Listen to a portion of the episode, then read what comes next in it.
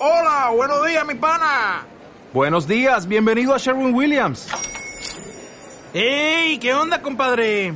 ¿Qué onda? Ya tengo lista la pintura que ordenaste en el ProPlus app. Con más de 6.000 representantes en nuestras tiendas listos para atenderte en tu idioma y beneficios para contratistas que encontrarás en aliadopro.com. En Sherwin Williams somos el aliado del PRO.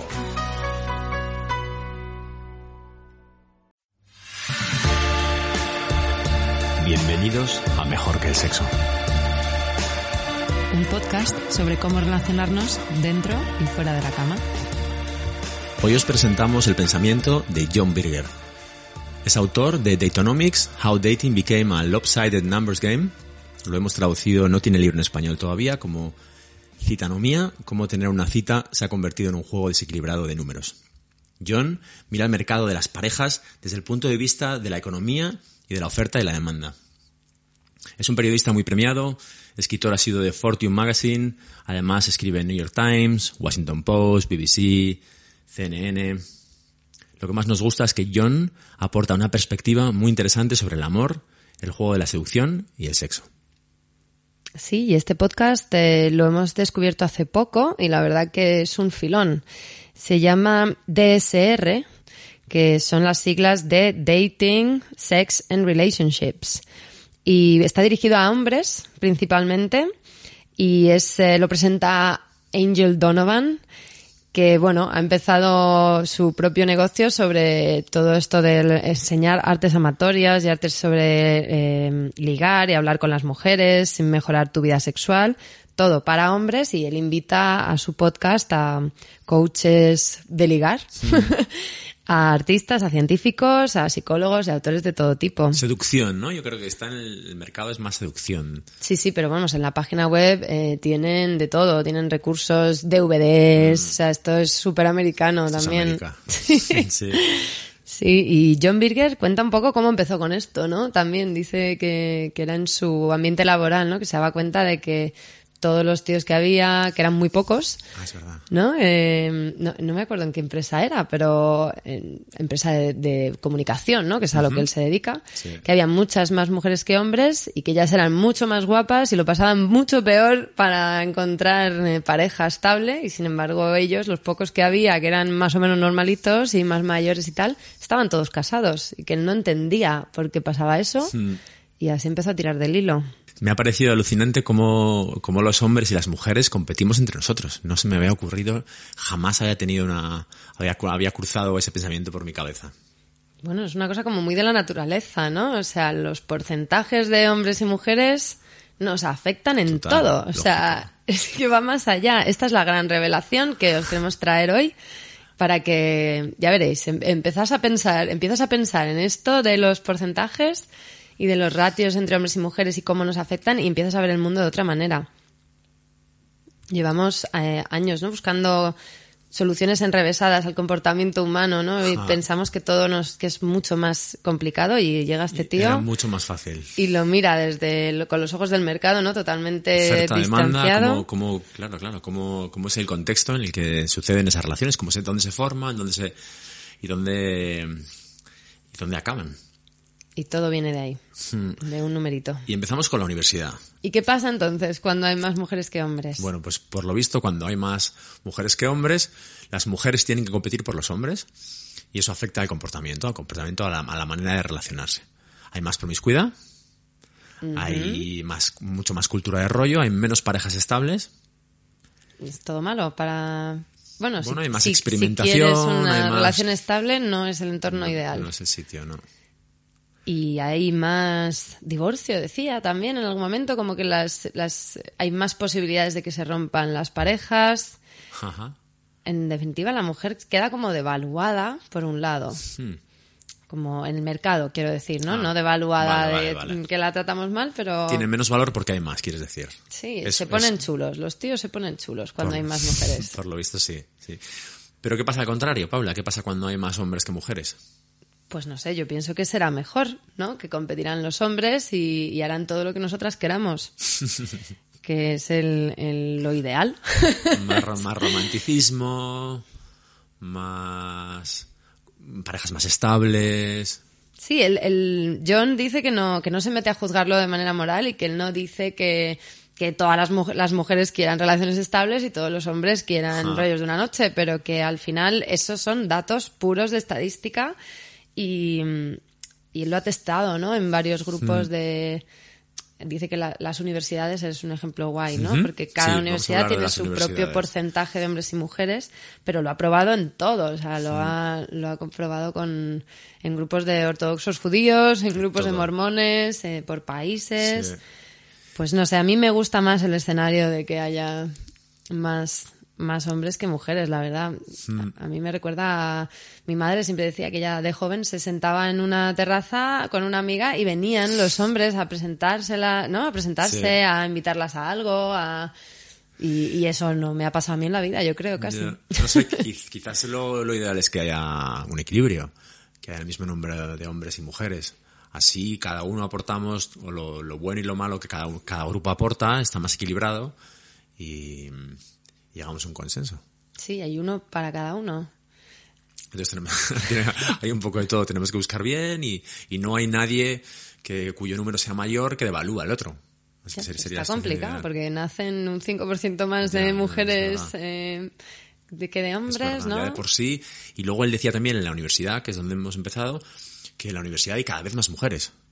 Es decir, es una, es un mercado para hombres cada vez más. Y que incluso, ya si, si- cuando se aumentaba por tipo de universidad, en Caltech, por ejemplo, en Estados Unidos, el, porcentaje era delirante de, de- de hombres y mujeres. Casi no hay mujeres y hay muchos más, muchos más hombres. Sí, esto, nos guardamos algunos datos para el final del episodio y os vamos a contar cómo se refleja esto en, en el panorama de España de, de universitario y, y, claro, el tema de las universidades es que luego afecta a tu vida post-universitaria, ¿no? Como entras en el mercado laboral y, y también está sectorizado, ¿no? En- Así que bueno, esto os vamos a, os vamos a guiar un poco para que según lo que queráis, si queréis una relación estable, sepáis dónde colocaros en el mundo, Estrategia, dónde ir de estrategia, vacaciones estrategia. y, y a qué universidad ir y qué estudiar y, y Sí. si lo que queréis es pasarlo pipa, pues también. Bueno, hemos hablado de la universidad y también él habla de, de la gente que no estudia en la universidad. Y por lo visto, si en la universidad decíamos que cada vez hay más mujeres que hombres, en el mercado de gente que no va a la universidad hay muchos más hombres que mujeres. Entonces está viendo ahí, lo tienen más difícil los hombres. Y eso se traduce, como hemos dicho, en relaciones más estables, que la gente se casa más, Mm. Sí. en ese nivel educativo y que las mujeres lo tienen un poquito más fácil, entre comillas, pero que el sexo es peor, ¿no? Sí, es más, menos, menos avanzado, menos... Más tradicional. Más tradicional y menos... Es que si lo piensas, para es descubrir. que yo he flipado con esto. Ya, o sea, es es que empiezas a pensar y pienso también en, yo qué sé, en mis amigas que están ya casadas y tal, que bueno, estamos todas en edad de, de casarnos, ¿no? Por decirlo así.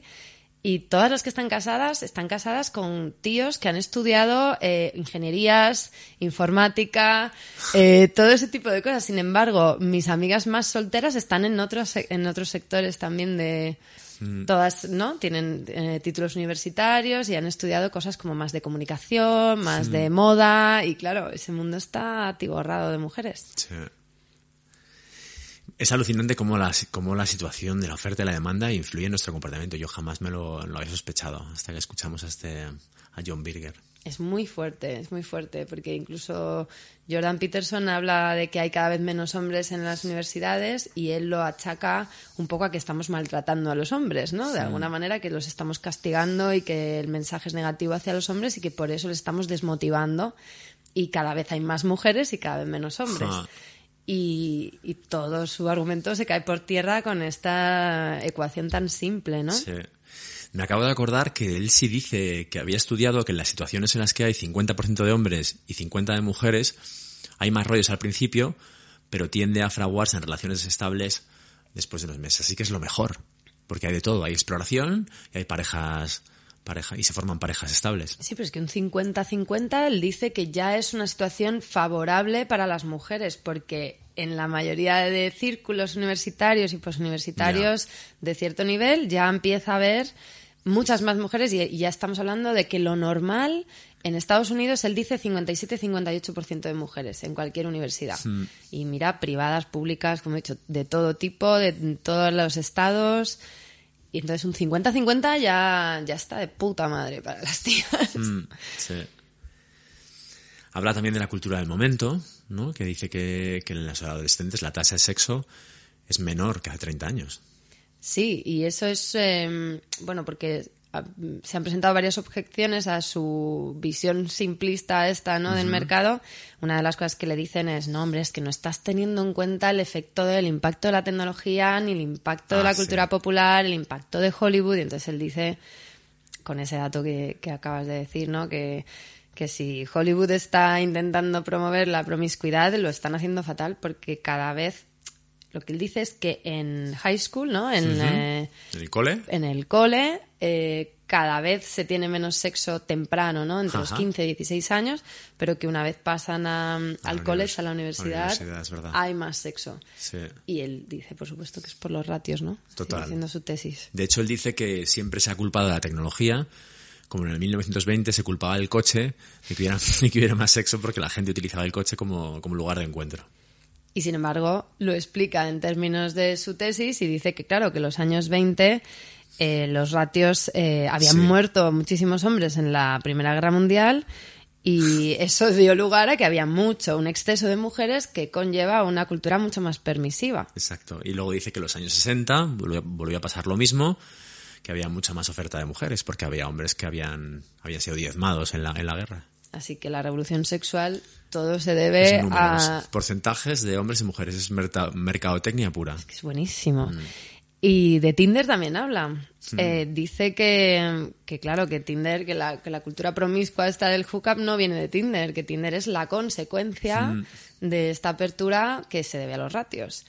Y, y de hecho él, como mide también lo- el- los comportamientos de los judíos ortodoxos y de los mormones, dice que, que ellos no usan Tinder. y que aún así se mantiene que hay mayor apertura sexual porque el- en ambos grupos hay, hay exceso de mujeres últimamente. Sí. Pobres. Me ha gustado algo también mucho que decía, que es el clasismo en el mundo de ligar.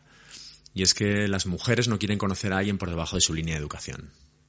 Siempre quieren a alguien que tenga su mismo estatus o superior. Eso es un problemón. Mm, Porque al final es una es un callejón sin salida total. para las mujeres hoy Porque en hay día. menos hombres. Bueno, con salida Porcentaje, me refiero, en- a nivel... te puedes hacer lesbiana, bisexual, que de esto Claro, no es se habla. verdad, es, es verdad. Ha sido un punto de vista muy heterosexual porque imagino que es donde más número hay, ¿no? Está... Pero seguro que tiene un efecto. No, En- o sea, verdad. seguro que este ratio de hombres y mujeres es que se tiene que traducir también. Porque al final Al es eso, si tú eres mujer y buscas a alguien con mayor nivel educativo que gane más que tú y cada vez hay menos hombres en ese en ese momento y tú sigues, ¿no? creciendo, Sí, ya sí. tienes mm, 30 años, 35, 40 y ya se va disminuyendo Sí. esa esa pool, ¿no? Esa Esa o base sea, no de- te queda otra que sí, o, o cedes por un lado o cedes por el otro, o te lías con tíos que no tienen carrera universitaria, o, o te lías con, con feos o te lías con tías, o sea, es que no hay sí, más. pero, pero en el mundo, en el mundo homosexual, eh, su teoría no tiene ningún peso porque si es hombres con mujeres y mujeres con mujeres, los ratios no intervienen de más hombres que mujeres. Es decir, que haya más mujeres no interviene a los hombres que les gusta a los hombres y a las mujeres que, hayan, que les gustan a las mujeres le, le trae sin cuidado el ratio de hombres. No sé, no, afecta, sé, ¿no? yo, yo Bueno, creo que tiene bueno. Mm. que afectar por algún lado, pero habría que descubrirlo. No existen los estudios todavía. Bueno, Paula, vamos a ver qué pasa en España. Cuéntanos qué, dato- qué datos has encontrado. Bueno, pues según el Ministerio del Interior, eh, el 54,4% del año 2016 y 17, que es el último estudio que hay, son mujeres y el 45,6 son hombres y este porcentaje se replica también en los máster. O sea que efectivamente no es muy exagerado, pero ya vemos que hay más mujeres que hombres en la Universidad Española. Y entonces ahora vamos a hablar un poco por sectores. Si lo que quieres es una relación estable, mm, tienes que ir tanto seas hombre como mujer, tienes que, que estudiar informática o algún tipo de ingeniería, algo industrial, construcción. Estás, bueno, informática está en un 87,9% de hombres, ingeniería, industria y construcción un 73,8% y ciencias un 52,3%. Ya vemos que en, en ciencias están entrando las mujeres a, a tope. Y si lo que quieres es pasarlo bien y lo Conocer tuyo es el gente. poliamor, pues en educación vas a encontrar eh, un 77,5 de mujeres, Mm. en salud y servicios sociales un 71,3 y en ciencias sociales, periodismo y documentación un 61,3%. También son esperanzadores para el, el, el rollo de una noche, las fiestas, los botellones, arte y humanidades, ahí se lo pasan muy bien, un 59,5%. Negocios, administración y derecho, un 51,7%. Y en agricultura, ganadería, pesca, veterinaria y silvicultura es un 50,3. Ahí está bastante igualadito. Sí. Y bueno, pues nada, luego a mí se me ha ocurrido mirar un poco los países para irme de vacaciones a un sitio donde hubiese muchos hombres para, para cotillear un poco. ¿Y cuál sería el destino? Pero claro, el, el destino con más hombres del mundo es Qatar, Qué que tiene como cuatro hombres y pico por mujer. Y en general mucho los países árabes. Y me ha hecho gracia ¿no? la reflexión de, de cómo se valora a Es la mujer allí. claro. Pero bueno, habría que entrar ahí en bastante polémica. Es más, así. claro, Vamos a dejarlo para otro episodio. Más, más complejo, pero bueno, desde luego es un bien escaso numéricamente. Sí, y bueno, algún país en Noruega. Noruega creo que es un buen sitio para, Para ir ir de de vacaciones. vacaciones. Unas islas en Dinamarca que también tenían un pelín más que en España. En España no vamos tan mal lo que es en, el, en nuestra franja de 25 a 45 años. Ajá. Está bastante igualado. Pero bueno, esto da para otro episodio para Volveremos. investigar también Latinoamérica y demás. Ajá. Contadnos, por favor, qué pasa en vuestra universidad y qué pasa en vuestro país y, y cómo veis esto, cómo os ha afectado esta nueva visión de, del sexo y las relaciones. Y como siempre, por favor, acordaos de recomendar este podcast si pensáis que a alguien le puede, le puede interesar. Por favor, enviadnos. Tenemos, estamos en iBox, estamos en Spotify, estamos en YouTube para quien no tenga nada de plataformas. Estamos en redes sociales, en Instagram y Facebook y también os podéis escribir a hola arroba mejorqueelsexo.es.